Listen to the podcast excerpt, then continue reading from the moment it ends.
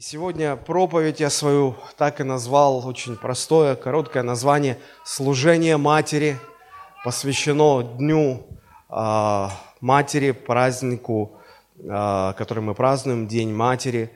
И мне бы очень хотелось, чтобы мы сегодня поговорили об этом. Бог так устроил этот мир, что мы все рождаемся на этот свет через женщину, которая становится для нас нашей мамой – материнство и все, что с ним связано, это чрезвычайно важная тема. Но насколько она важна, настолько, на мой взгляд, она недооценена сегодня. И мне бы хотелось восполнить этот пробел, придать больше ценности этому понятию. А, и, и обратить ваше внимание к этой теме. Причем не просто говорить о материнстве, а говорить о материнстве в свете священного писания, в свете тех стандартов, которые Творец установил для нас, для людей. А, потому что только Библия может вернуть нас к этим первоначальным стандартам. Самая первая очевидная мысль, с которой я хотел бы начать сегодняшнее рассуждение, заключается в том, что материнство – является величайшим даром Создателя. Бог каждому дает определенные дары для того, чтобы мы, мы с их помощью могли служить друг другу, служить обществу, служить Богу. Но вот дар материнства, он очень особенный. Он дается только женщинам. Мужчины лишены этого дара. И то не всем женщинам подряд, только некоторым. Только некоторые женщины, которые стали матерями, и ощутили в себе действие этого дара и осознали, что вместе с этим даром, вместе с материнством приходит еще и ответственность.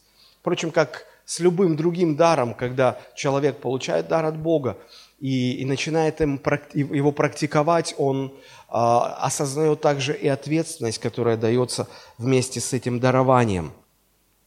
Я не побоюсь сказать, что Бог поставил матерей в позицию максимального влияния, какое только может быть а, на этой земле, максимальное влияние на общество. Хотя далеко не все это понимают, признают, сознают. К сожалению, сегодня материнство не воспринимается как Божий дар. Даже многими христианами не воспринимается, тем более не воспринимается в мире – этот мир не смотрит на материнство и не видит материнство как инструмент служения Богу и обществу. Чаще всего а, рождение ребенка воспринимается женщиной ну, как новый этап в жизни, как э, изменение социального статуса. Вот раньше не была мамой, теперь мамой стала, стали платить пособие на ребенка. Изменился социальный статус. Или, или как элемент самоутверждения. А вот у меня есть дети. Вот вот, Господь меня не обделил. Э, но иногда даже материнство воспринимается как бремя, как обуза. Дал Господь, что с ним теперь делать? Знаете, когда Бог создавал людей, Он изначально поставил перед ними две задачи. И мы находим это э, в книге «Бытие», первая глава, самая первая глава Библии, 27-28 стихи, я прочитаю сейчас – это место. «И сотворил Бог человека по образу своему, по образу Божию, сотворил его мужчину и женщину, сотворил их. И благословил их Бог, и сказал им Бог, плодитесь и размножайтесь, и наполняйте землю, и обладайте ей, и владычествуйте». И там перечисляется, над чем на, на земле надо владычествовать. Но здесь, очевидно, две установки, две задачи, которые конкретно Бог ставит. Первое, Он говорит, чтобы вы размножались наполняя собой землю. И второе, он говорит, чтобы вы осваивали землю. Понятно слово «осваивать»? То есть брали во владение, пользовались, устраивали, обустраивали землю. Почему? Потому что, с одной стороны, Бог вложил в землю а, множество ресурсов, богатые, полезные, ископаемые, возможности, ресурсы.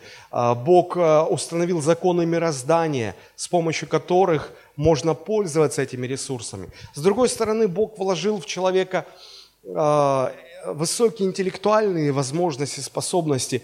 Бог вложил в человека огромный творческий потенциал, чтобы, соединив этот творческий потенциал, эту энергию своего разума, интеллекта с теми ресурсами, которые Бог оставил в земле, чтобы человек мог осваивать, чтобы человек фактически мог стать продолжателем Бога в процессе творения. Да, Бог сотворил землю, но она была, как написано, безвидна и пуста. Она была еще не обустроена, она не была еще обжита. И вот Бог хотел, чтобы люди продолжили творить, создавать. И мы видим, что действительно на протяжении тысячелетий именно это и двигало цивилизацией. Люди открывали законы, открывали какие-то полезные ископаемые, создавались некие технологии, с помощью которых совершенствовалась э, жизнь. Люди создавали какие-то вещи, какие-то предметы, которые делали жизнь более легкой, комфортной, удобной. И потихонечку мы пришли к тому, что вот то, что сегодня называется научно-техническим прогрессом, который сделал огромный, невероятный скачок еще в начале 20 века и сегодня развивается в геометрической прогрессии. То есть фактически Бог хотел, чтобы человек продолжил творить, созидать, обустраивать землю. Для этого в землю вложил ресурсы, возможности, а в человека вложил силу разума и творческий потенциал. Когда это соединяется, тогда происходит развитие. Конечно, Бог хотел, чтобы все это было направлено в русло добра, созидания, устройства, а не греха и разрушения, как это пошло после грехопадения. Это была вторая задача – осваивать землю. Но первая задача, она была, на мой взгляд, гораздо важнее. Она заключалась в том, чтобы людям стать соучастниками в процессе э, того, как Бог будет творить новых людей – если вторая задача предполагала, что человек станет соучастником Бога в творческом созидательном процессе обустройства земли, то первая задача предполагала, что люди станут сотрудничать с Богом в деле ну, появления на свет новых людей, если так можно сказать. Потому что Бог же не сотворил сразу все человечество, которое Он хотел видеть на земле, правда же? которых Бог хотел видеть в вечности. Мы понимаем сегодня, читая Библию, что конечная цель Бога – это э, создать себе церковь, людей, которые захотят жить с Богом в вечности. И вот миллионы и, может быть, миллиарды этих людей Он не сотворил сразу. Он сотворил двух только людей, двух первых человек, мужчину и женщину.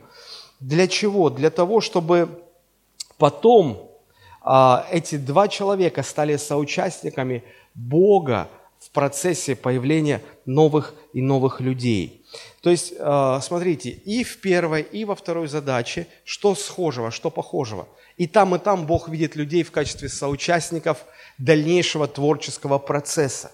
Для нашей сегодняшней темы важна именно первая задача. А, то, что Бог посчитал нужным использовать людей а, для того, чтобы а, появлялись новые люди на этой земле. Каждая пара в этом смысле непосредственно сотрудничает с Богом в деле появления на свет нового человека. Чаще всего а, люди просто этого не замечают, не осознают этого сотрудничества, не видят. Но рождение ребенка, рождение любого ребенка всегда связано с появлением на свет – новой сущности. До зачатия, до зачатия этой души никогда не было. Ни в каком виде она не существовала. Мы не верим в всякие эти э, эзотерические идеи о переселении душ. Э, и в конце концов, даже в этой теории понятно, что когда-то все имело свое начало. Так вот, мы, мы верим в то, что э, когда рождается ребенок, то а, это удивительно вообще, как это происходит. От слияния двух клеток, мужской и женской, происходит слияние. И образуется человеческий эмбрион. Это физиологический процесс. Но как только образуется этот эмбрион, Бог сверхъестественным, мистическим, каким-то таинственным способом вкладывает в этот зародыш душу человека, которого еще никогда не было. И это уже никакая не физиология. Это, это творческий, созидательный, божественный, уникальный, сверхъестественный, чудесный процесс. Это чудо. Это чудо. И удивительно, что в этом процессе, в появлении этой души принимают свое участие и отец, и мать, и Бог. Потому что что-то в этом новом родившемся человеке а, можно увидеть от отца. Может быть, черты характера, может быть, манеру говорить, может быть, какие-то такие едва уловимые, заметные черты. Что-то есть от матери, обязательно. Дети похожи на своих родителей. И, конечно же, что-то от Бога, от Создателя, что-то, чего не было ни у отца, ни у матери. Удивительно. Помните, как а, кто участвовал в процессе сотворения первых людей, Адама и Ева? Бог Отец, Бог Сын, Бог Святой Дух, трое. Кто сегодня участвует в создании нового человека? Отец, Мать и Бог. Трое. Удивительно. Бог, я вижу в этом желание Бога вовлечь человека в свой творческий процесс, чтобы люди стали сотрудниками, соучастниками. Это удивительно. Родительство, если так можно выразиться, это самое непосредственное сотрудничество с Богом в деле появления новых человеческих душ, которые отныне будут существовать вечно. И в зависимости от того, как их воспитают родители, как их наставят в жизни, как они будут жить, какую позицию они займут в этой жизни, и определит их, вечно, их, их участь в вечности. Или это будет вечное блаженство, или это будет вечная мука. Но люди появляются на свет благодаря вот такому удивительному сотрудничеству родителей с Богом материнство я здесь выделяю в большей степени, потому что, на мой взгляд, и, по-моему, это очевидно, матерь, мать играет более важную роль, чем отец. Конечно, в процессе зачатия их участие примерно одинаковое, но на этом участие папы, собственно говоря, и заканчивается. А в маму Господь а, вкладывает этот эмбрион, и потом на протяжении 9 месяцев мама должна, женщина должна вынашивать. Женщина продолжает это сотрудничество, вынашивает ребенка. И это на самом деле удивительно. Бог доверил материнство женщине и не доверил мужчине. Мужчине он поручил заботиться о женщине и оберегать ее всячески, пока женщина выполняет эту чрезвычайно важную функцию, сотрудничает с Богом. С самого начала можно увидеть, что материнство – это не что иное, как служение Богу. Любое служение Бог рассматривает как процесс сотрудничества с человеком. Что такое служение пастора? Это сотрудничество пастора с Богом в деле спасения человеческих душ от греха. Что такое материнство? Это сотрудничество женщины с Богом в деле появления на свет нового человека. И вот это сотрудничество – это не что иное, как служение Богу. Если не воспринимать материнство как служение, тогда конечная цель Бога может быть так и не достигнута. И даже если и родится человек, то он не станет тем, кем бы он должен был бы стать по замыслу Творца.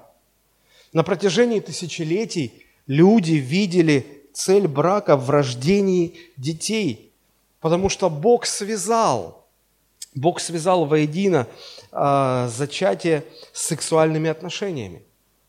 Э, сексуальное влечение, оно одно из самых сильных, это один из самых сильных мотиваторов в жизни человека. И вот э, это удовольствие Бог связал с, а, с определенным последствием. То есть сексуальные отношения, они всегда приводят, ну, если здоровый мужчина, здоровая женщина, сексуальные отношения всегда приводят к зачатию и к рождению нового ребенка. Бог дал э, людям и другие удовольствия, но ни одно из них не приводит к появлению ребенка. От того, что вы вкусно и хорошо покушаете, дети не рождаются. От того, что вы получили какое-то удовольствие, отдохнув где-то, дети не рождаются. Дети рождаются только и исключительно от сексуальных отношений. Почему? Бог так сотворил, Бог так создал. Я думаю, что это некий защитный механизм, который предусмотрен для человечества. Почему Бог создал прием пищи как, как удовольствие? Потому что мне кажется, что если бы это не было... Вообще есть такое заболевание, называется анорексия – когда люди теряют интерес к пище, они не получают удовольствия. Они элементарно забывают есть. Но они при этом чувствуют себя нормально, как им кажется. И вот так человек может просто умереть, забыв кушать, не видя в этом смысла, не видя в этом удовольствия. Человек может просто умереть. Это э, э, ну, чувство голода и э, удовольствия от принятия пищи – это некий защитный механизм, чтобы человек не, человечество не вымерло. Примерно так же и э, наличие связи между сексуальностью и рождением или зачатием, рождением детей э, это, это, это некая система защиты. Потому что если бы рождение детей не было с этим связано, люди бы просто отказывались. А зачем оно мне?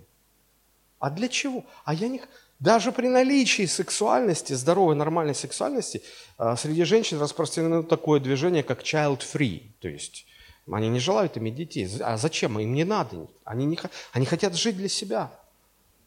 А еще один фактор, который раньше имел очень большое значение, что касается материнства, деторождения, испокон веков, а, испокон веков – благосостояние людей связывалось с размером их семьи.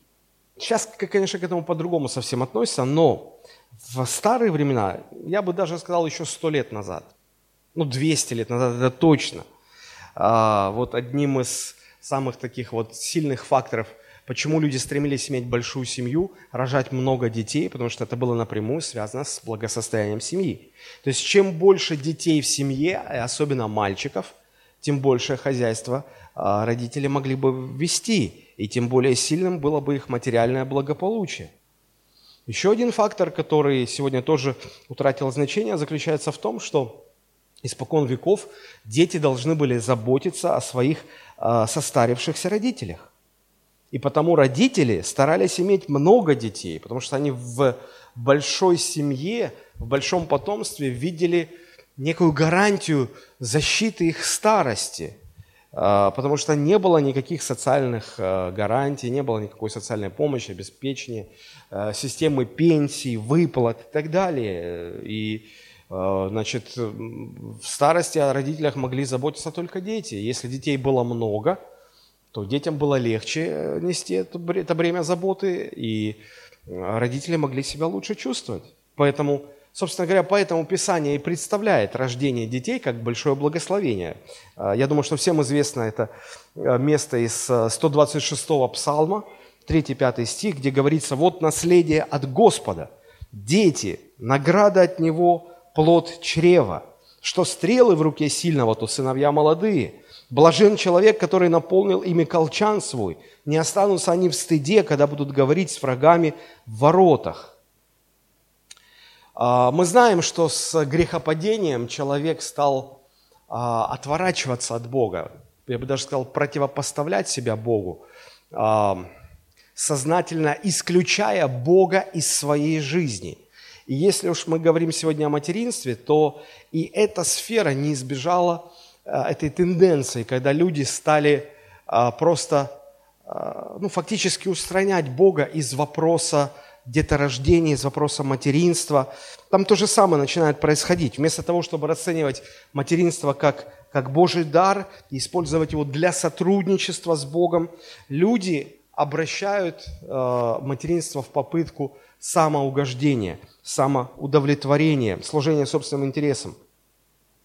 А, ну, так было всегда, но начиная с середины а, прошлого, 20 века, это движение и эта тенденция радикально усилилась, невероятно э, сильным стало. А, мы э, сегодня говорим о таких вещах, как достижение цивилизации, когда люди получили возможность жить неплохо, даже не имея большой семьи. Сегодня есть возможность зарабатывать, иметь бизнес, и благодаря чему человек а, очень даже неплохо может обеспечивать себя, вообще не имея никаких детей. То есть фактически необходимость в большой семьи, а, как в большой семье, как фундаменте а, вашего благосостояния, она отпала. Этого нет. Начиная с середины прошлого века этого нет фактора. Во-вторых, появилась система социальной помощи, социальной защиты, это пенсии, это пособия, это дотации, выплаты и прочее другое, что позволило пожилым людям э, меньше зависеть от своих детей. Фактически без их помощи, говорят, в некоторых странах на пенсию можно жить. Третий фактор, наверное, один из самых значительных, заключается в том, что люди изобрели противозачаточные средства – и это разорвало связь между сексуальным удовлетворением и деторождением, позволив иметь сексуальное удовлетворение без необходимости рожать детей. Сами по себе все эти достижения цивилизации нейтральные. Они не есть добро и они не есть зло. А, как нейтральный инструмент люди могут это использовать и а, на добро, и на зло.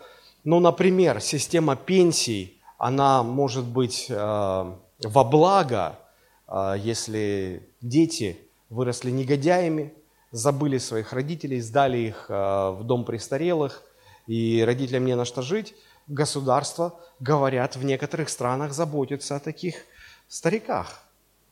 Так что они даже могут жить без помощи родителей, без помощи своих детей. Вот. Но точно так же э, эта система может быть обернута во вред, потому что разрывается связь между поколениями, и дети вообще не считают нужным заботиться о своих родителях, возлагают ответственность на государство. Они говорят, в конце концов, есть пенсии, пусть они заботятся о вас. И так далее, и так далее, и так далее. Или, например, э, противозачаточные средства а, с одной стороны, они могут быть благом, когда речь идет о здоровье женщины, и в определенном смысле оно может э, идти на пользу.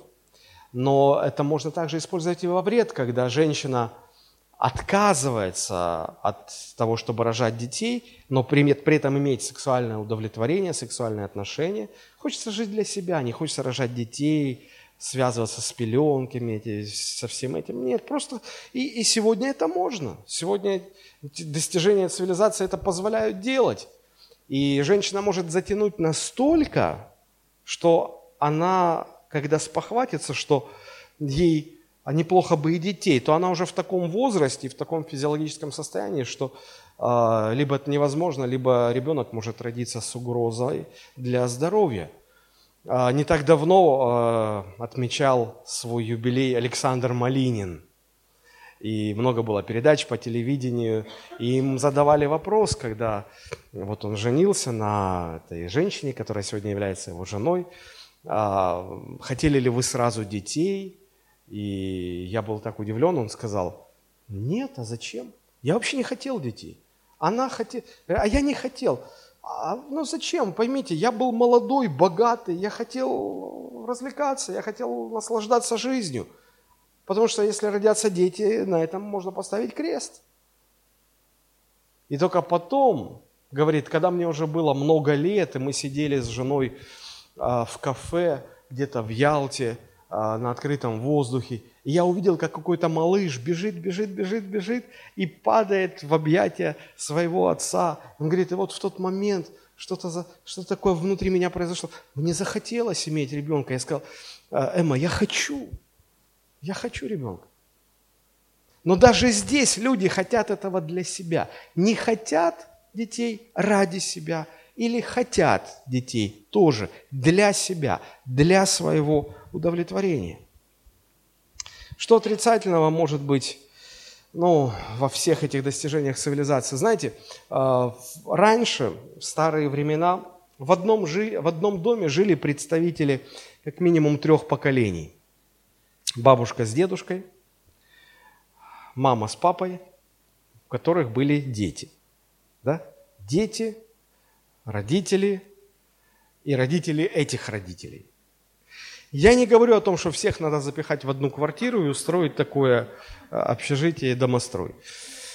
Нет, а, но, по крайней мере, они рядом где-то жили, близко, это, близко жили. А, почему я считаю, что это важно? Почему я считаю, что это важно? Потому что мне кажется, что молодым нужно видеть и понимать ограничения старости.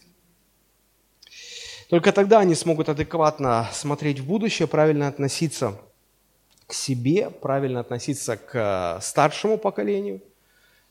Иначе нет. Иначе нет. А что такое старые люди? Это болезни, это неудобства, это дискомфорт. А сегодняшнее молодое поколение, оно стремится избавляться от всякого дискомфорта. А старики – это дискомфорт. А, кто-нибудь смотрел а, фильм, не так давно он вышел, называется «Карп отмороженный». Да вы не смотрите, что название такое странное. Как нельзя лучше этот фильм показывает, насколько ненужными становятся матери повзрослевшим сыновьям, которые достигли успеха, которые а, как белка крутятся в колесе вот современного мира, современного общества, жизни, пытаясь зарабатывать. И да, они чувствуют на себе ответственность, заботятся о матери. И да, они пытаются как-то откупиться. И да, они что-то пытаются делать, но как это грубо, как это уродливо выглядит, как это нелепо получается. Я вам все-таки советую посмотреть. Этот фильм, он не для развлечения, сразу говорю. Он для того, чтобы думать чтобы думать, чтобы в сердце что-то поменялось. И вот э, молодежь, стараясь отделиться от стариков, они перестают видеть э, и, и понимать, что и они со временем станут такими. Это сейчас, пока они молоды, им хочется тусить, что-то делать, куда-то ехать. Им детей хочется бросить на стариков, потому что и дети для них проблема. Они молодые. Дайте им свободу, дайте им развлечения – а потом, когда они сами становятся пожилыми людьми, когда уже за 50, когда уже к 60, когда и сердце болит, и давление скачет, и, та, и ты, если ты проснулся, и у тебя первые пять минут, как ты встал, ничего не болит, это воспринимается как вселенское счастье. Потому что потом, видимо, что-то начинает оживать, и ты начинаешь снова чувствовать все, что болело вчера. И и когда подходят твои там дети или внуки и говорят, деда, деда или бабуля, ну что ты так медленно, давай быстрее. Что вот, читай. Что очков? Да зачем эти очки? Так читай без очков. Она не может без очков. И вот когда молодые этого не чувствуют, не понимают, они растут в какой-то иллюзорной реальности. Их не научили любить стариков, заботиться о них, быть снисходительными к старости – Почему? Потому что современная цивилизация позволяет избавляться от стариков. Избавляться. Это не приводит к хорошим результатам. А раньше так было невозможно. Раньше некуда было избавиться. И люди жили вместе. И это все-таки было э, более позитивно, более созидательно. Вот подобно этому, как сегодня у людей появилась возможность избавляться от стариков, отгородить себя подальше от старости, всяких проявлений старости. Вот так сегодня цивилизация дала людям возможность избавляться от нежелательной беременности. Сегодня доступные аборты – это инструмент, который позволяет людям жить в угоду себе, а дар материнства совсем уже перестает восприниматься и рассматриваться как служение. Это так, средство угождения себе. Это вообще свойственно для людей – угождать себе, используя Богом данные дары. Я часто наблюдаю, как в церкви, я немножечко маленькое такое отступление лирическое, как в церкви люди стремятся к дарам Духа Святого, молятся об этом. Они хотят дары. Я разговариваю с разными христианами, они говорят, пастор, в чем мое призвание? Я уже молюсь, чтобы Господь меня в этом даре использовал, в том даре использовал, вот в этом даре использовал. И я вижу, как христиане сосредоточены на дарах. Я хочу этот дар, я хочу этот дар. Я говорю, подождите, вы не туда смотрите вообще. Вы смотрите не в нужную сторону. Потому что для чего Бог дает э, членам церкви дары? Для пользы церкви. Разве для пользы того, кому этот дар дается? Нет. Для пользы церкви. То есть дар – это всего лишь инструмент для того, чтобы церковь получала пользу. Поэтому если ты ты ищешь дара, ты хочешь иметь дар, то это значит, ты хочешь служить, ты хочешь пользу приносить. Я спрашиваю, если ты просишь у Бога дара быть пастором, Ты правда хочешь служить людям? Не спать по ночам, молиться, разговаривать с людьми, тащить на себе груз их проблем. Ты правда этого хочешь? Не, я хочу вот за кафедрой стоять, чтобы на меня все смотрели, мне хлопали, мне аплодировали, говорили, пастор, пастор, пастор, пастор.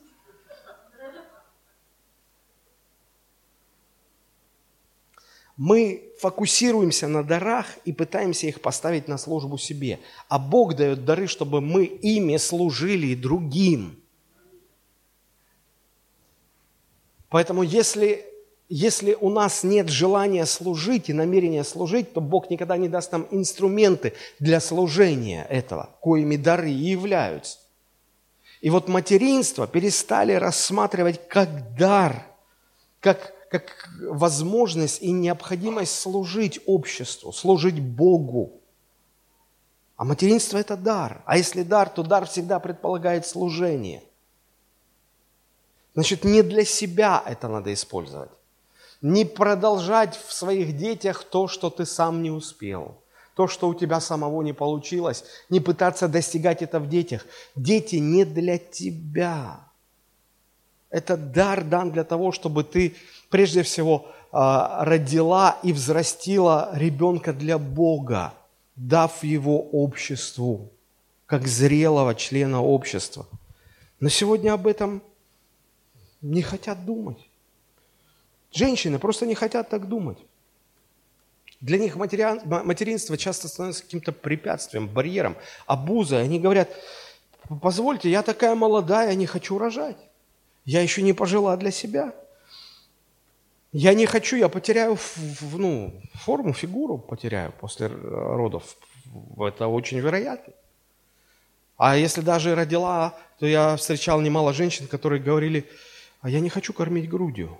Я лучше вон э, эти семилаки всякие, искусственное питание куплю.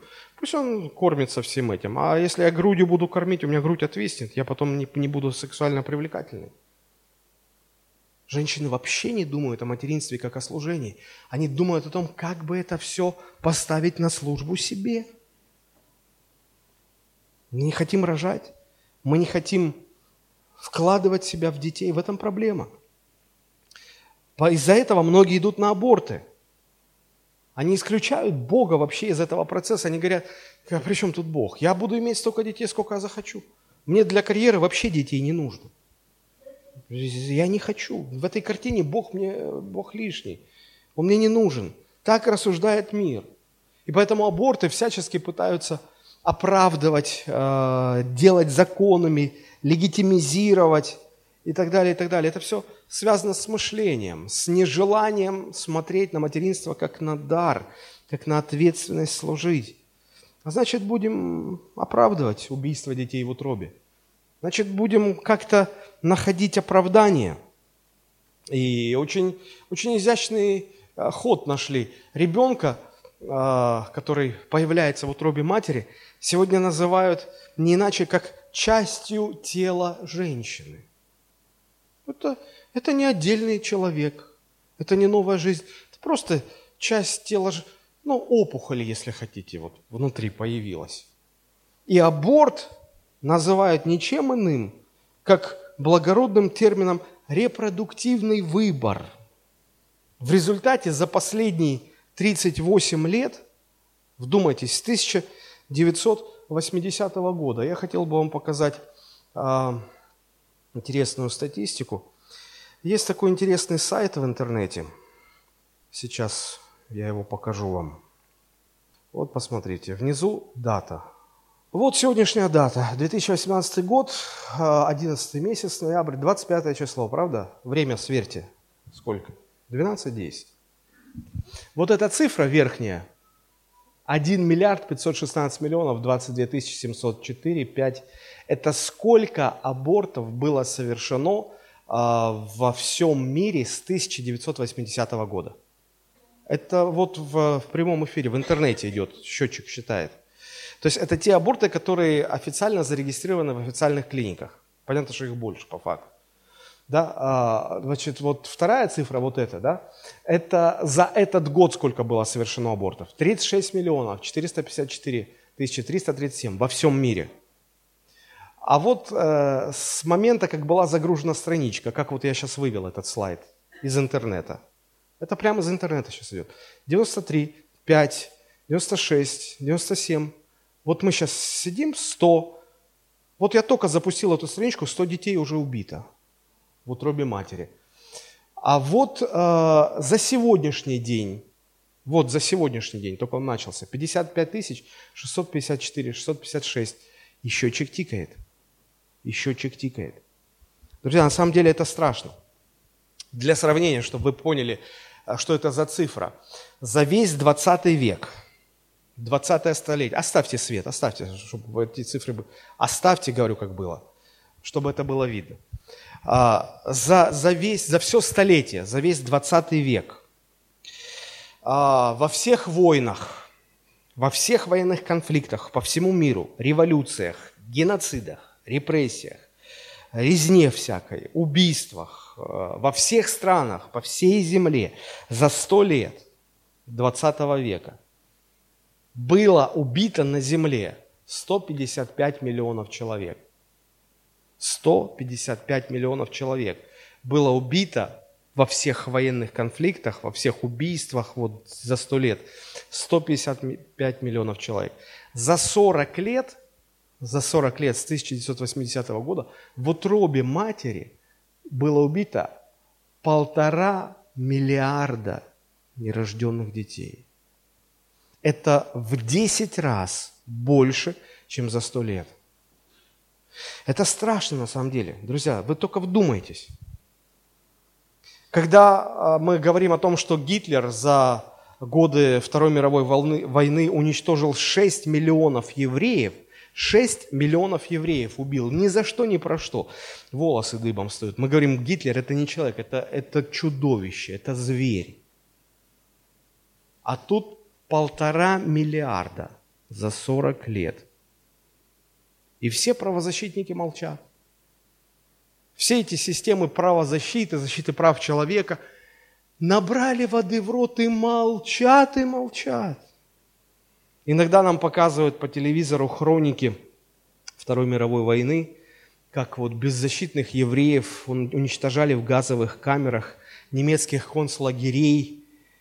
И мы смотрели в эти лица, мы смотрели тысячи, тысячи людей – расстреливали, мучили, э, душили в газовых камерах, уничтожали. Неповинные ни в чем люди. И казалось бы, они как, как овцы на заклане, они не могли ничего сделать. Как им защититься там?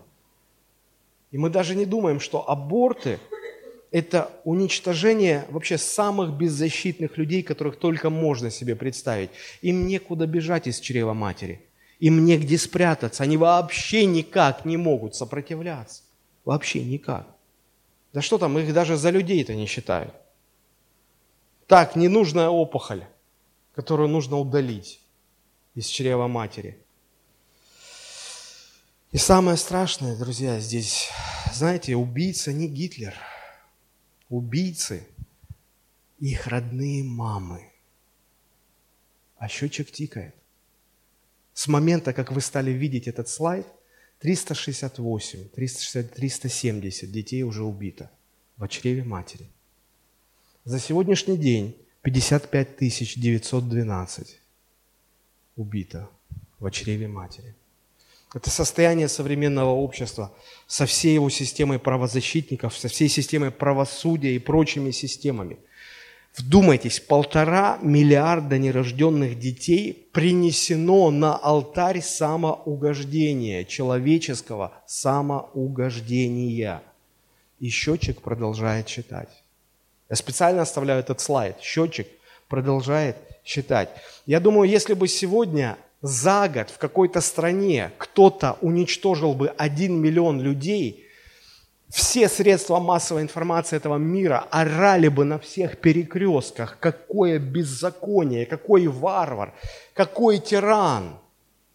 Посмотрите, как Сталина сегодня представляют. Изверг, варвар, тиран, уничтожил миллионы людей.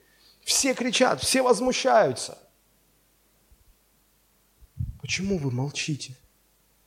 Вот по этой цифре – это не 6 миллионов евреев, которых Гитлер уничтожил. Это не несколько миллионов, которые погибли от сталинских репрессий. Это полтора миллиарда нерожденных убитых детей, которых убили сами матери за последние 40 лет. Почему вы молчите об этом? Да потому что общество такое, потому что наш мир такой. Вот почему мы как... А, а знаете ли вы, что э, вот эта цифра полтора миллиарда за 40 лет – это 37,5 миллионов в год. 37,5 миллионов в год только официально зарегистрированных абортов. Вот почему мы, как верующие, как христиане, мы отвергаем аборты, мы называем вещи своими именами. Аборт – это убийство нерожденных детей. Но даже отрицая ветви этой проблемы – мы не замечаем, как мы принимаем для себя корни, из которых эта проблема вырастает, а корень в самоугождении, человеческом самоугождении. Нежелание принять материнство как служение Богу и обществу – это корень дерева. А аборты – это листочки на древе этой философии. Мы отвергаем листочки, но мы придерживаемся корня философия. Люди не хотят служить. А значит, люди не хотят смотреть на те возможности, дары и способности, которые Бог дал им, как дары, дары служений. Не хотят. И в том числе это касается в полной мере и материнства. И материнства. И вот посмотрите, это, это сайт в интернете. Вы можете найти его, если просто там э, наберете в, поиске, в поисковике а, счетчик абортов во всем мире, что-то такое наберете и так далее. Это серьезно, это серьезно. Мы переключимся, может, можно включить свет. А, и я хотел бы говорить дальше о второй части проповеди. Поговорить, я рассказал о том, как мир смотрит на материнство, как мир к этому относится, но а, мы же в церкви, и Любая проповедь, она не просто должна указать на, на существование проблемы, она должна показывать выход. И я хотел бы сегодня на примере одной женщины из Библии, это Анна, мать пророка Самуила. А, на примере ее истории очень хорошо видна Божья философия материнства, Божье отношение к материнству. Уроки, которые мы сможем извлечь сегодня из жизни этой женщины, чрезвычайно важны для нас – их четыре всего лишь. Четыре самых основных, которые бросаются в глаза. Ну, во-первых, это знание Бога. Первое – это знание Бога. Знание Бога. А, мы читаем, апостол Павел пишет Тимофею, «Знай же, что в последние дни наступят времена тяжкие, ибо люди будут более сластолюбивы, нежели боголюбивы, злые, напыщены, горды, непослушны родители, родителям непокорны властям, а, и имеющий вид благочестия, силы же его отрекшиеся». Это, некоторые думают, это про мир речь идет, это про церковь речь идет. И знаете, как вот существует тенденция, что с каждым следующим поколением в этом мире а, моральный уровень общества становится все хуже и хуже. И точкой кульминации, наверное, а, совпадет с моментом второго пришествия Христа на эту землю. Но подобно этой тенденции наблюдается еще одна тенденция в церкви уже. В церкви. И тенденция эта заключается в том, что каждое последующее поколение знает Бога хуже, чем предыдущее. Сегодня так мало людей, которые, про которых можно сказать, что они знают Бога. Чтобы служить Богу, необходимо многим жертвовать. А жертвовать многим, чтобы жертвовать многим, для этого нужно хорошо знать Бога. Потому что если Бога не знаешь, тебе не захочется ничем жертвовать, и тебе вообще не захочется служить Богу. Сегодня в церкви люди очень мало знают Бога, и потому мало жертвуют, мало хотят служить. Сегодня мало кто рвется э, в служение, быть пастором, быть миссионером, э, взять какую-то ответственность в церкви. Нет, почти никто сегодня не стремится к этому. Я обнаружил, что между уровнем знания Бога и успехом в служении есть прямая зависимость. За каждым успешным служением всегда стоит человек, который знает Бога, хорошо знает Бога. И за каждым неудачным служением стоит человек, который плохо знает Бога. Ко мне последние годы довольно часто подходят люди, обращаются люди, которые несут то или иное служение, и они говорят, пастор, я, я переживаю такое давление, нет результата, ничего не развивается, ничего не получается. Может мне оставить служение? Одному человеку, который ко мне подошел с таким разговором, я сказал, послушай, у тебя есть дети? Она говорит, да, есть. Я говорю, а представь, что вот ты не справляешься со своим ребенком, тебе не получается его воспитывать, он тебя не слушает, огрызается, упрямый, пререкается с тобой, вообще бесконтрольный, ты ничего не можешь с ним сделать. И представь, ты приходишь, приходишь и говоришь, знаешь что, я, наверное, тебя оставлю. Что, ну, как, какой смысл? Меня ничего не я с тобой не могу справиться. Сдам тебя в дом ребенка. Или в детский дом. Или просто тебя выброшу, иди. Оставлю тебя и все. Я говорю, ты сможешь так поступить по отношению к своему ребенку? Он говорит, пастор, вы что? Я говорю, а почему ты так поступаешь со служением?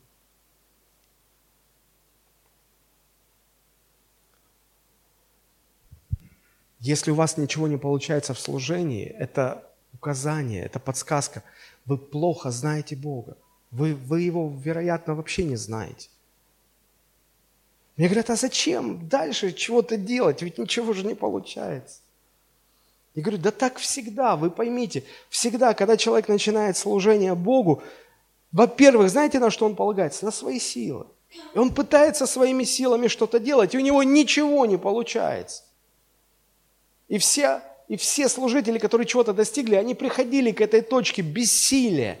Только это, это их не, не выбрасывало из служения, не, не заставляло, не вынуждало их оставить служение. Это заставляло их идти к Богу и проводить с Ним ночи, дни напролет.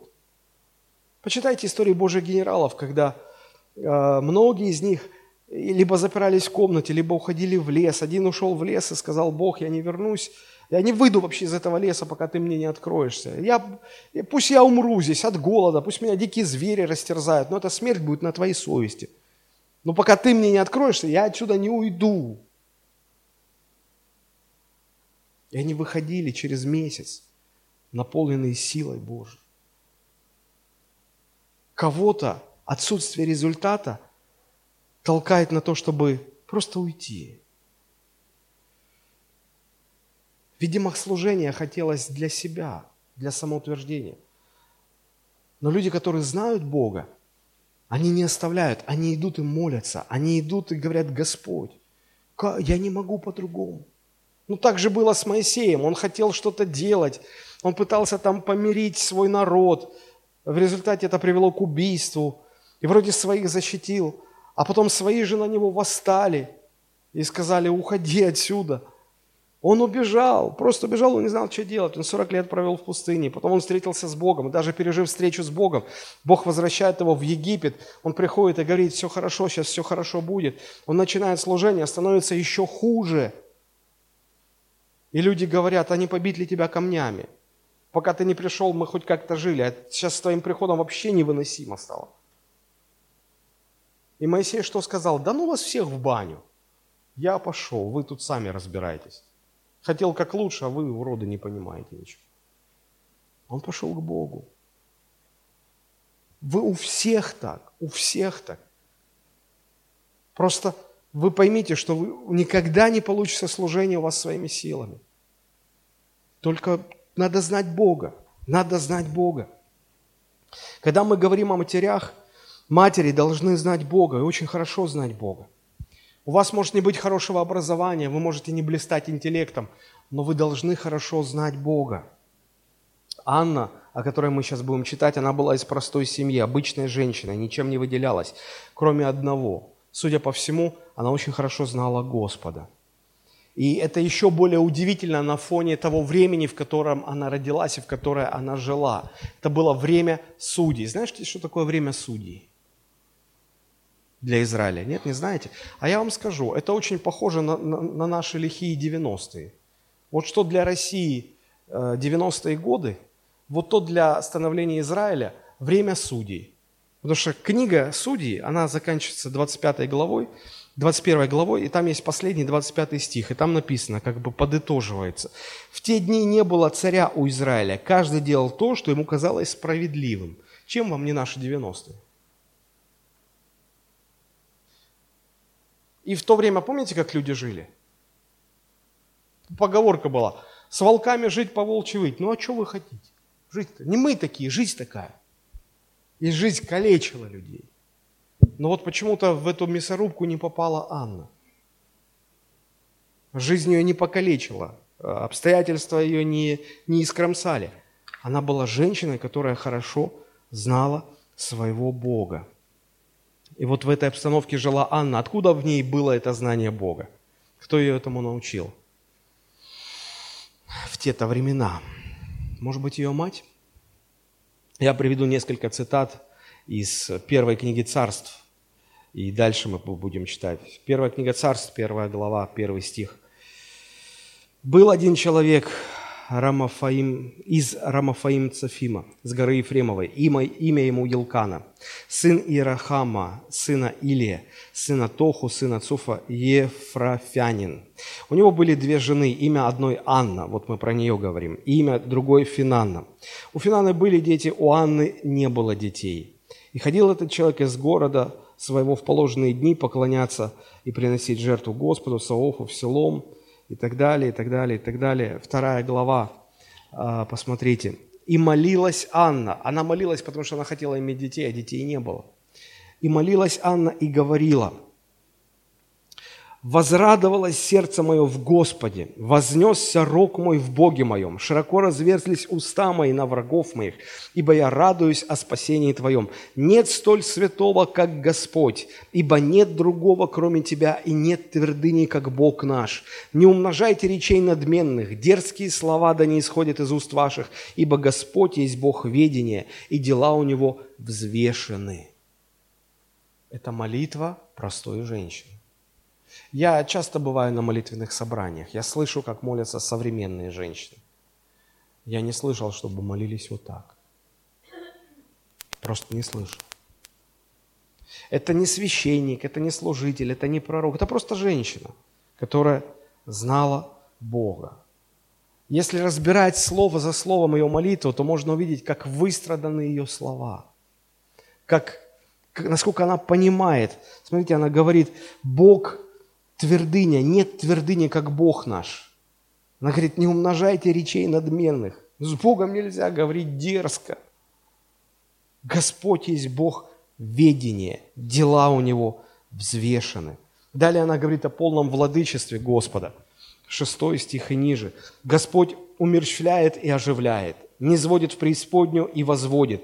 Господь делает нищим и обогащает, унижает и возвышает. Из праха подъемлет он бедного, из брения возвышает нищего, посаждая с вельможами, и престол славы дает им в наследие. Ибо у Господа основание земли, и Он утвердил на них вселенную.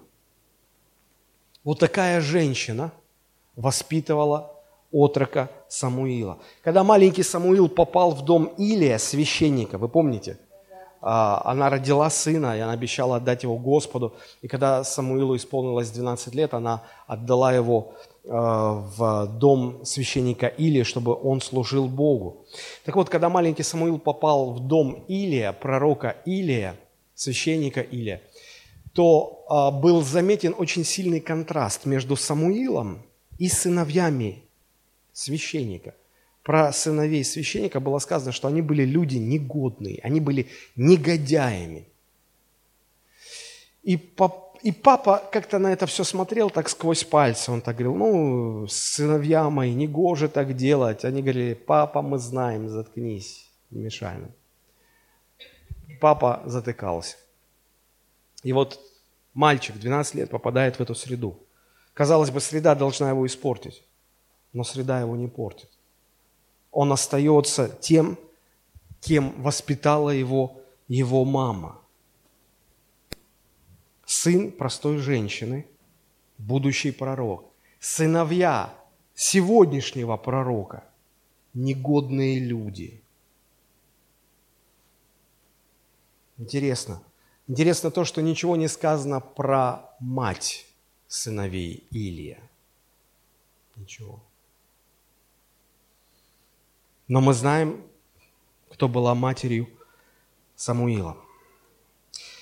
Может, у отцов не сильно получается воспитывать детей духовно, даже если отец священник. Помните про Тимофея, как апостол Павел говорил, «Хочу, чтобы вера твоя, которая в тебе от матери твоей, от матери твоей, не от отца, от матери твоей, которая была еще и в бабушке твоей, Вера передается по женской линии? Я думаю, это не вопрос физиологии. Я думаю, это вопрос большого материнского влияния.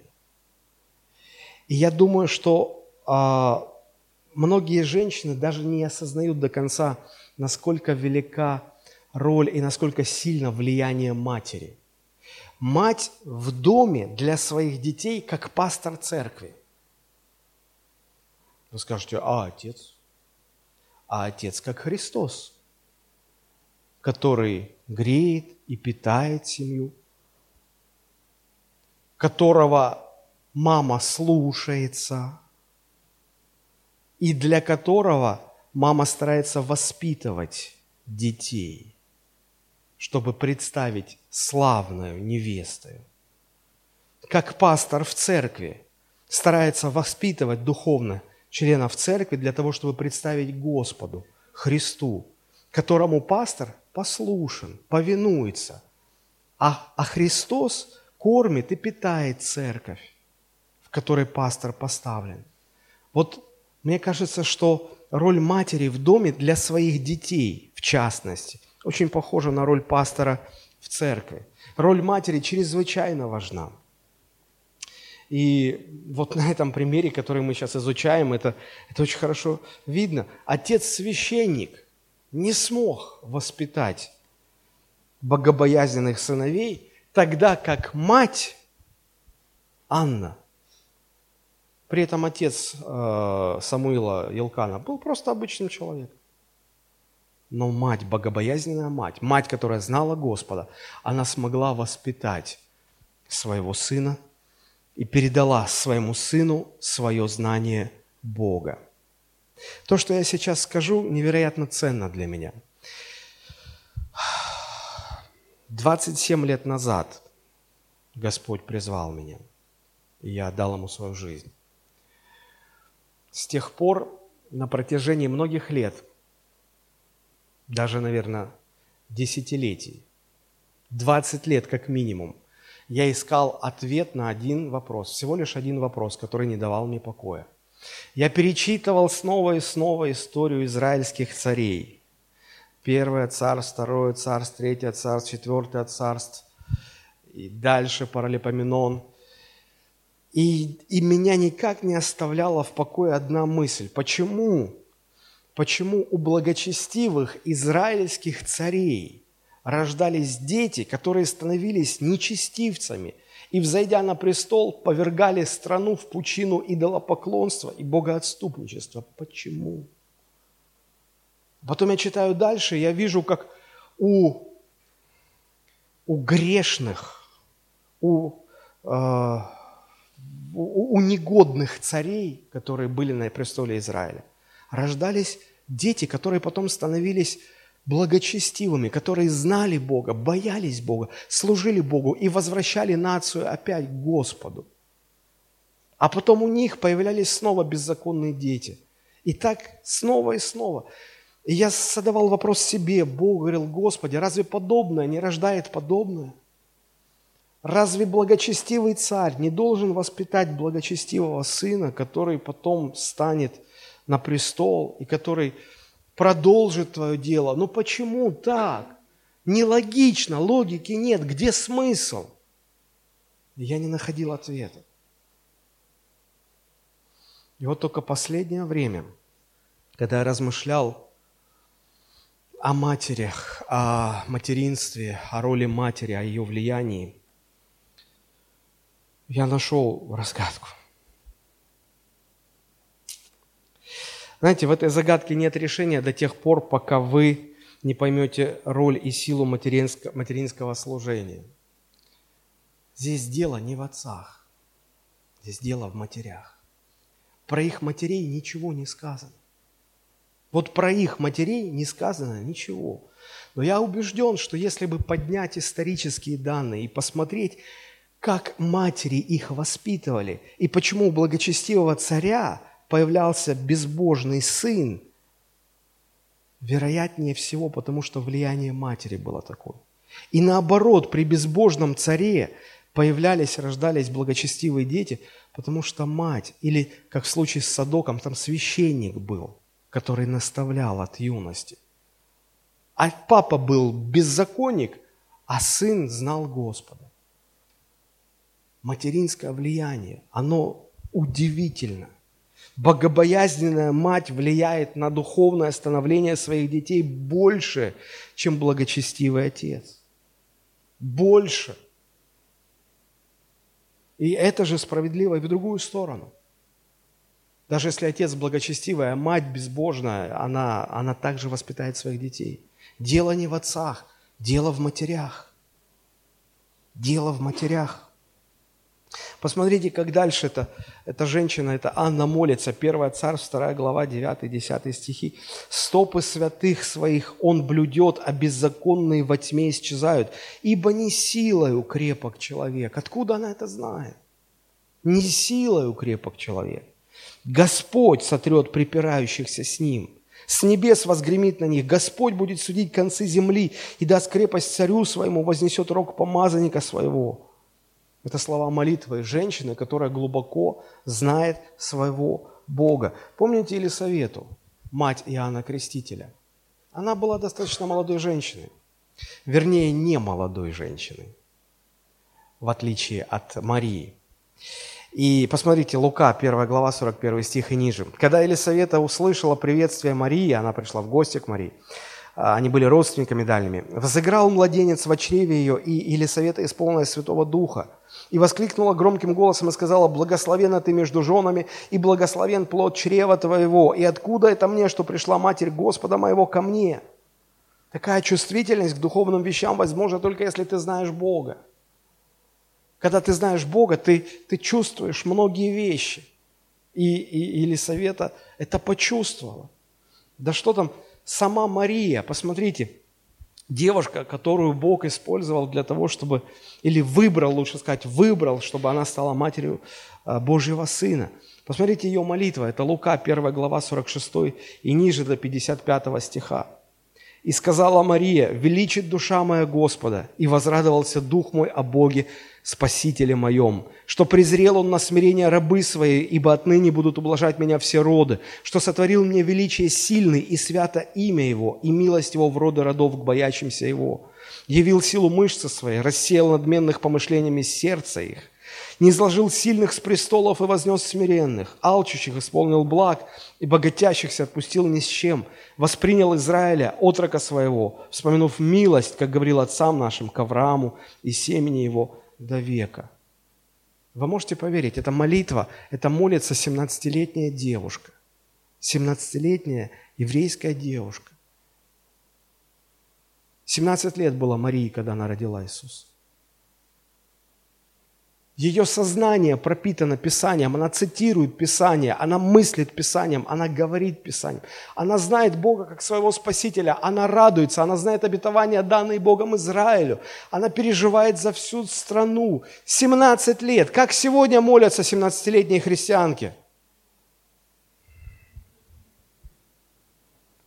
Бог доверил своего сына Марии – она родилась в семье, где Иосиф, отец, он был в преклонных летах, а Мария была молодой девушкой.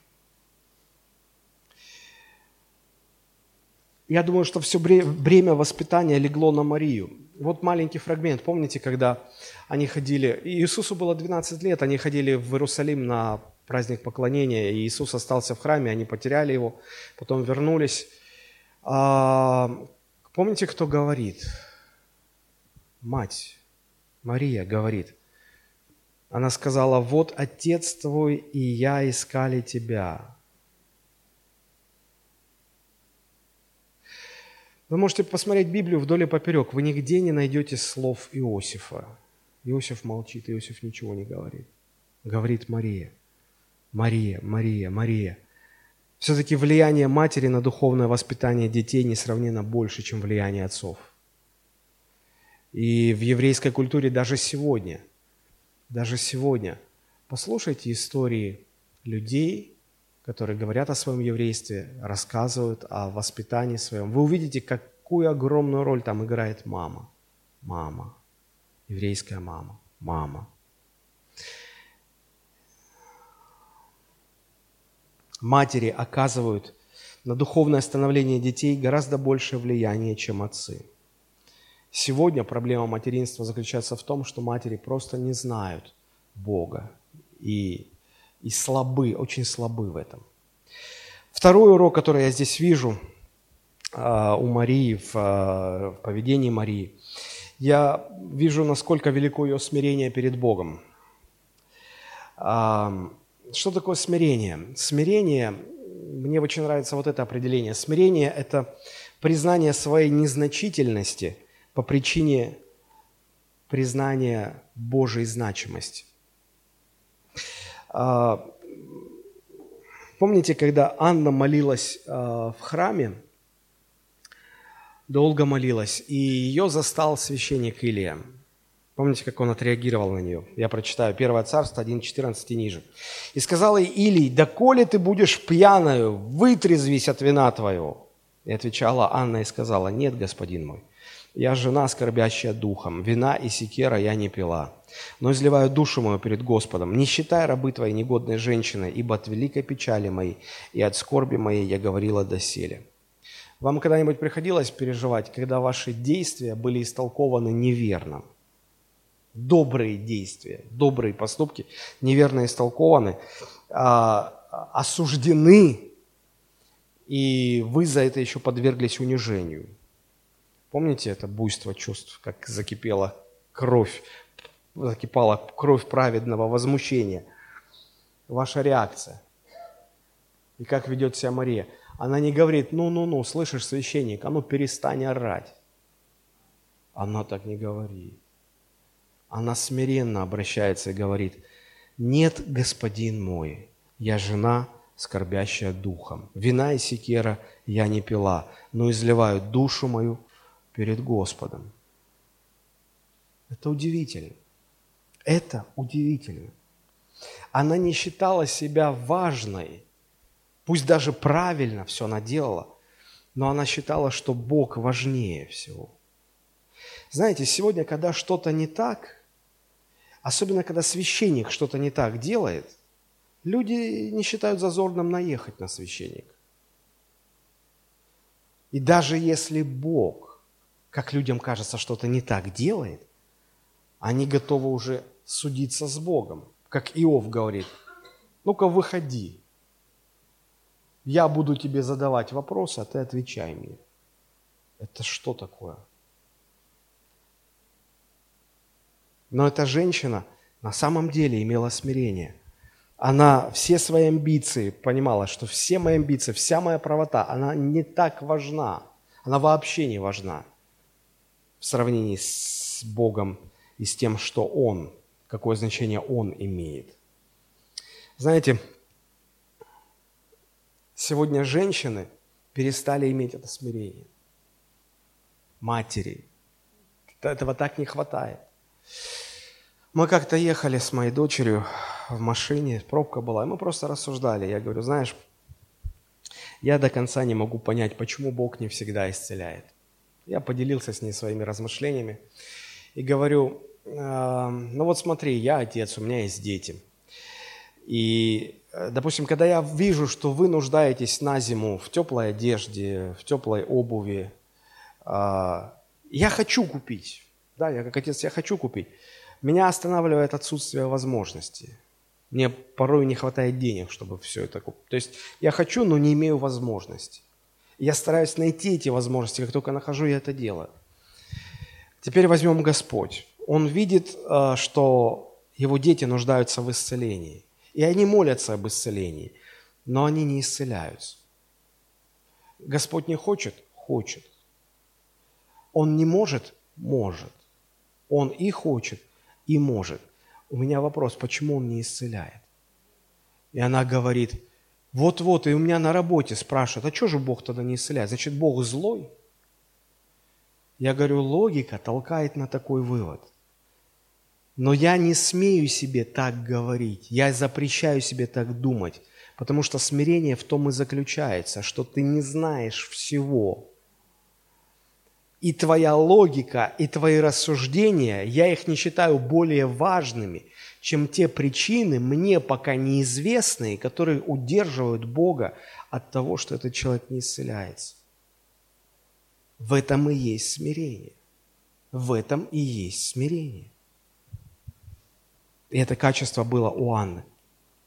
Такое же качество было у Марии, когда ангел а, возвестил ей о том, что она станет матерью Божьего Сына. Посмотрите, Лука 1 глава 3-4 стих. Мария же сказала ангелу, как будет это, когда я мужа не знаю? Иногда люди говорят, ну, смирение, это значит вообще мозги выключить и вообще не думать никак. Нет. Смотрите, тут к 17-летней девушке пришел ангел – ну, я думаю, тут и взрослые мужики бы дар речи потеряли. Да, а тут э, она в смирении продолжает рассуждать и здраво рассуждать. Она говорит, как это возможно? Я девственница, я мужа не знаю. И ангел объясняет. Собственно говоря, в его объяснении никаких объяснений не было. Дух Святой найдет на тебя, и сила Всевышнего осенит тебя – Посему рождаемое святое наречется Сыном Божиим. Это все равно, что приходит ко мне мамашка и говорит, пастор, я не знаю, делать, что делать со своим ребенком. Бесконтрольное, то все пятое, десять. Что мне делать? Я бы сказал, не переживай. Дух Святой сойдет на тебя, и сила Всевышнего осенит тебя, и все будет хорошо. Вы бы, наверное, послали меня с такими объяснениями. Так вот, а Мария, смотрите, что говорит. Хотя не сильно это объясняет ей. Она говорит, 38 стих. Тогда Мария сказала, «Се раба Господня, да будет мне по слову Твоему». Да будет мне по слову Твоему. Это шел от нее ангел. Смирение не только не исключает здравого разума, здравого смысла, но оно еще помогает победить страх. Когда Мария, бое, ну, испугавшись, как это будет, она все равно соглашается, говорит, да будет мне по слову Твоему. В этом смирении настоящая сила материнства. Отказаться от своей жизни, от того, чтобы жить для себя и посвятить себя детям своим. Принять волю Божию, не бояться потерять фигуру, не бояться, что обвиснет грудь, не бояться, что еще что-то там случится. Я, конечно, не говорю, что надо забросить себя и ходить кикиморой, нет. Нужно следить за собой, но я о другом. Я о том, чтобы в смирении отдать свою жизнь на служение, материнство воспринимать как служение. Третье, что было у Марии, у, у Анны, она, она много молилась Богу. Женщина, которая знает Бога, она будет много молиться. Она будет много молиться. Первое царство, 10 глава. Первое царство, 1 глава, 10-12 стих. «И была она в скорби души, и молилась Господу, и горько плакала. Между тем, как она долго молилась пред Господом, или смотрел на уста ее» глубокое осознание своей зависимости от Бога неизбежно приводит человека к тому, что он много-много молится. И, вероятно, она и сына своему этому научила, потому что, когда Самуил вырос, он однажды сказал такие слова, 1 Царств, 12 глава, 23 стих и ниже. «И я также не допущу себе греха пред Господом, чтобы перестать молиться за вас, и буду наставлять вас на путь добрый и прямой, только бойтесь Господа и служите Ему». Он понимал, перестать молиться за народ – это грех совершить перед народом. Почему? Не мать ли его этому научила? История знает множество примеров. Э, история матерей, которые молились за своих сыновей. А, кто знает имя э, блаженного Августина, один из святых отцов церкви? А, почитайте историю жизни его матери. Ее звали Моника.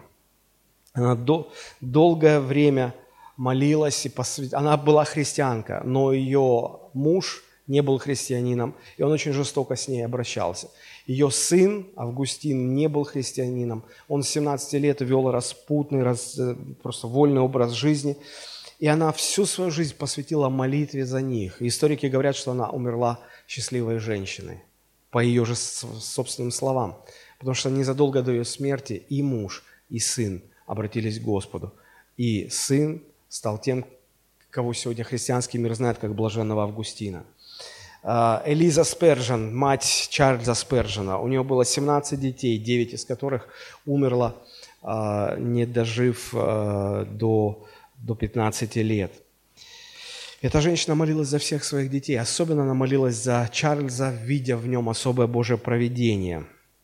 И вот что, что Чарльз Спержен писал о своей матери – цитирую, «Это было обычаем. В воскресный вечер, когда мы еще были маленькими, она оставалась дома с нами, а отец Спержина был пастором. И вот он уходил вечером на служение, проводить вечернее служение, а мать собирала маленьких детей. И смотрите, что дальше. Э, цитирую. Она оставалась дома с нами, мы сидели вокруг стола, читали стих за стихом, а она объясняла нам Писание. Потом наступала материнская молитва, слова которой мы никогда не забудем даже до седины. Одну из молитв он цитирует в своих воспоминаниях. А, она звучала так. Мать говорила, она становилась на колени, ставила всех своих детей на колени. Она говорила, «И теперь, Господь, если мои дети будут жить в грехах, они погибнут не потому, что они не знали, и моя душа будет свидетелем против них в день суда, если они не доверятся Христу».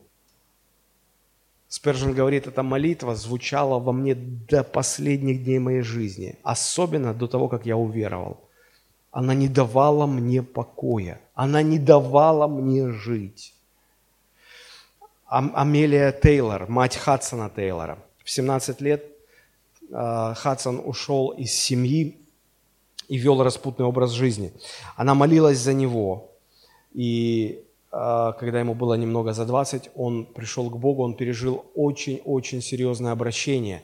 И он всю свою жизнь отдал а, миссионерству. Сегодня мир знает Хадсона Тейлора как одного из величайших миссионеров, который отдал более 50 лет миссионерскому служению в Китае. Он, он организовал в Китае внутреннюю китайскую миссию, которая привела ко Христу сотни тысяч китайцев.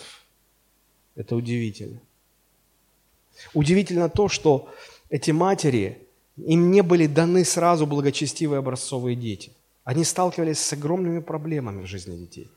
И они посвящали жизни своей, чтобы молиться за своих детей.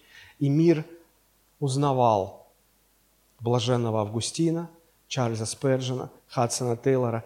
И у меня нет времени приводить еще множество, множество, множество примеров. Я чаще, часто слышу, как матери приходят ко мне, как пасторы, жалуются, пастор, я не справляюсь, у меня нет, а, я, я не могу влиять уже на своих детей. Я не могу повлиять на своего ребенка а он упирается, он как кремень, он как просто хоть убей его. Я говорю, не надо его убивать, молись за него. Да это понятно, я молюсь. Я говорю, нет, молись за него. Да понятно, я молюсь. Я говорю, нет, молись за него. Если ничего не помогает, я говорю, я бы сделал вот что. Я бы сказал, я бы поставил бы ребенка, посмотрел бы в глаза и сказал, слышишь, я сделала как мать все, что могла я сейчас отдаю тебя в руки Бога, пусть Бог с тобой разбирается. Я перестану молиться, чтобы Бог тебя хранил. Я буду молиться, чтобы Бог судился с тобой. И пусть это всегда будет в твоем сознании. А сами идите и молитесь Богу. Ночами стойте на коленях, днями стойте на коленях. Из постов не влезайте. Молитесь Богу вы увидите, что будет происходить. Четвертое, что мы видим в жизни Анны, это, это ее желание служить Богу. Она глубоко знала своего Господа, она имела смирение перед Богом, она умела молиться долго, неотступно, и у нее была искренняя готовность служить Богу, потому что она попросила и сказала, Господь, если ты дашь мне ребенка, я отдам его тебе на служение. И она отдала она отдала, она, она не, не, не поменяла мнение. Первое Царство 1.24. Когда же вскормила его, пошла с ним в селом, взяв три тельца и одну ефу муки и мех вина, и пришла в дом э, Господа в селом. Отрок же был еще дитя, то есть ему не было еще 12 лет. И закололи тельца, и привели отрока к Илию, и сказала, «О, господин мой, да живет душа твоя, господин мой! Я та самая женщина, которая здесь при тебе стояла и молилась Господу. Об этом дитяте молилась я, и исполнил мне Господь прошение мое, чего я просила у него. И я отдаю его Господу на все дни жизни его, служить Господу». И поклонилась там Господу.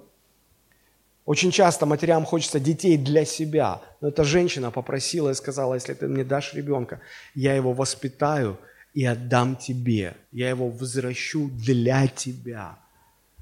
Мимо таких молитв Бог не проходит.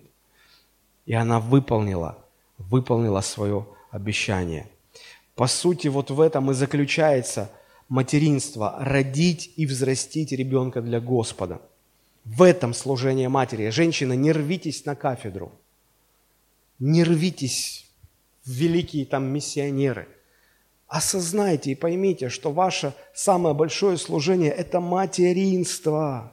Это служение матери, родить и взрастить ребенка для Господа и отдать его Богу на служение.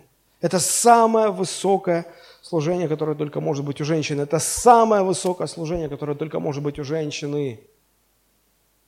Сегодня матери, верующие матери, взращивают детей, пытаются что-то с ними делать, потом дети вырастают уходят в мир. Они говорят, я ничего общего с твоим Богом иметь не хочу. А при этом мама пастор, мама там, мама сям, мама спасает весь мир, а ребенка своего не уберегла. Иисус говорил, что толку, если вы будете спасать весь мир, а своей душе – или своему ребенку повредите. Какой в этом смысл? Какой в этом смысл? Один из великих проповедников прошлого, Джон Флавел, писал, послушайте эту цитату, Подумайте об этом, вы, матери, когда вы обнаруживаете движение плода в вашем чреве. Вы носите творение внутри себя, имеющее большую ценность, чем весь видимый мир. Творение, для которого с этого самого момента будет определено либо вечное счастье, либо вечные муки. Поэтому забота об их душах должна стать предметом вашего усиленного труда раньше, чем вы будете заботиться об их телах – о, пусть ваш плач и молитва о них предшествуют вашим поцелуям и объятиям.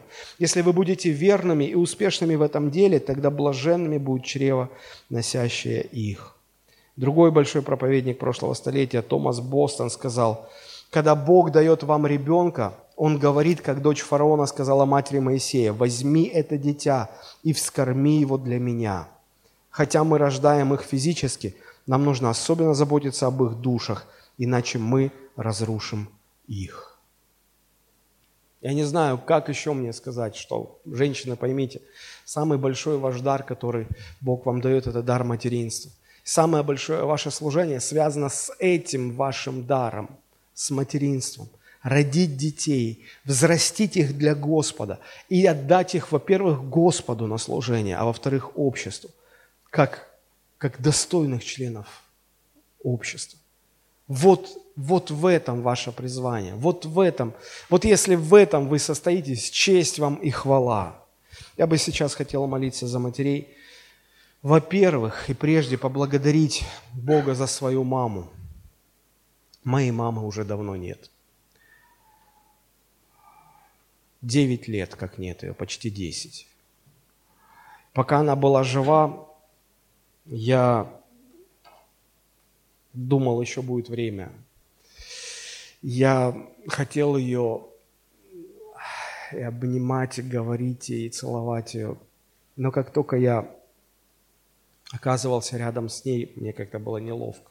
Как-то, ну, здоровый мужик. И как хочется это сделать сейчас. А я не могу это сделать. Ни за какие деньги мира я этого сделать уже не могу. Никак. Ее, ее просто нет. Если у вас еще ваша мама жива, всего, хотя бы сегодня, в День матери, обнимите ее. Скажите, насколько она вам дорога, насколько она бесценна для вас. Заботьтесь о ней, любите ее. Если, тем более, ваша мама привела вас к Господу, вырастила вас, и какой бы она ни была, будьте ей благодарны. Благодарите Бога за нее, благодарите ее хотя бы в этот день. День матери – это день благодарения матерям и день благодарения Богу за, за наших матерей. И во-вторых, я хотел бы помолиться за женщин, которые еще не стали матерями, но станут, станут. И я хочу молиться, чтобы они увидели, в чем суть материнства, чтобы они восприняли материнство как дар, как служение, как ответственность, как дело всей своей жизни. Давайте склоним наши головы, помолимся. Господь, мы благодарим Тебя за наших мам. Я благодарю Тебя, Боже, за свою маму. Я знаю, как она сражалась за меня с самого дня моего рождения. И мне было несколько месяцев, и, и все дети, которые родились в тот день, их всех заразили стафилококком из-за грязных пеленок. Это был 1972 год. Родильные дома, они отказывались бороться, и, и врач сказал, что все эти дети, скорее всего, умрут. И, и только одна моя мама, она сказала, я буду сидеть с ним день и ночь. Она выбила где-то, чтобы ей достали эту барокамеру, и меня туда положили – она сидела неделями, больше месяца, день и ночь. Она следила за тем, чтобы там вовремя что-то включали, выключали. Все, кто родился со мной в тот день, они все умерли, потому что никто так не возился с ними, как моя мать возилась со мной. Я выжил, один выжил. Я помню, как я болел воспалением легких, двусторонним воспалением легких когда градусник под мышкой лопался от того, что температура была выше, чем 42. Меня отказывались брать в больницу. Моя мать вцепилась в врача зубами и сказала, я от вас не отстану, пока вы его не заберете, не будете лечить. И я выжил во второй раз –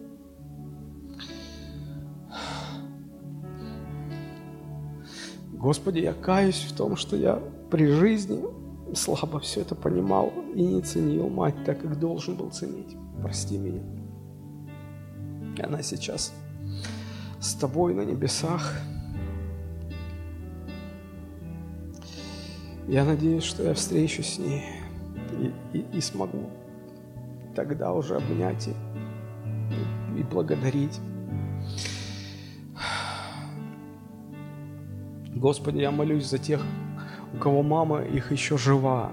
Я молюсь, чтобы они не повторяли мои ошибки, чтобы они могли глубоко переживать в сердце своем благодарность к своей маме, чтобы они ценили маму, пока она жива. Я молюсь за тех, кто еще не стал матерью, или, может быть, только-только стал матерью, но еще не совсем, не до конца понимают, что такое материнство. Насколько велико влияние матери на, на своего ребенка, на своих детей. Господи, то, что они слышали сегодня, запечатли это в их памяти, чтобы они никогда не забыли о том, о чем сегодня мы говорили, чтобы это помогло им в их жизни, чтобы Дух Святой помог им стать матерью, подобно Анне, подобно Елизавете, подобно Марии,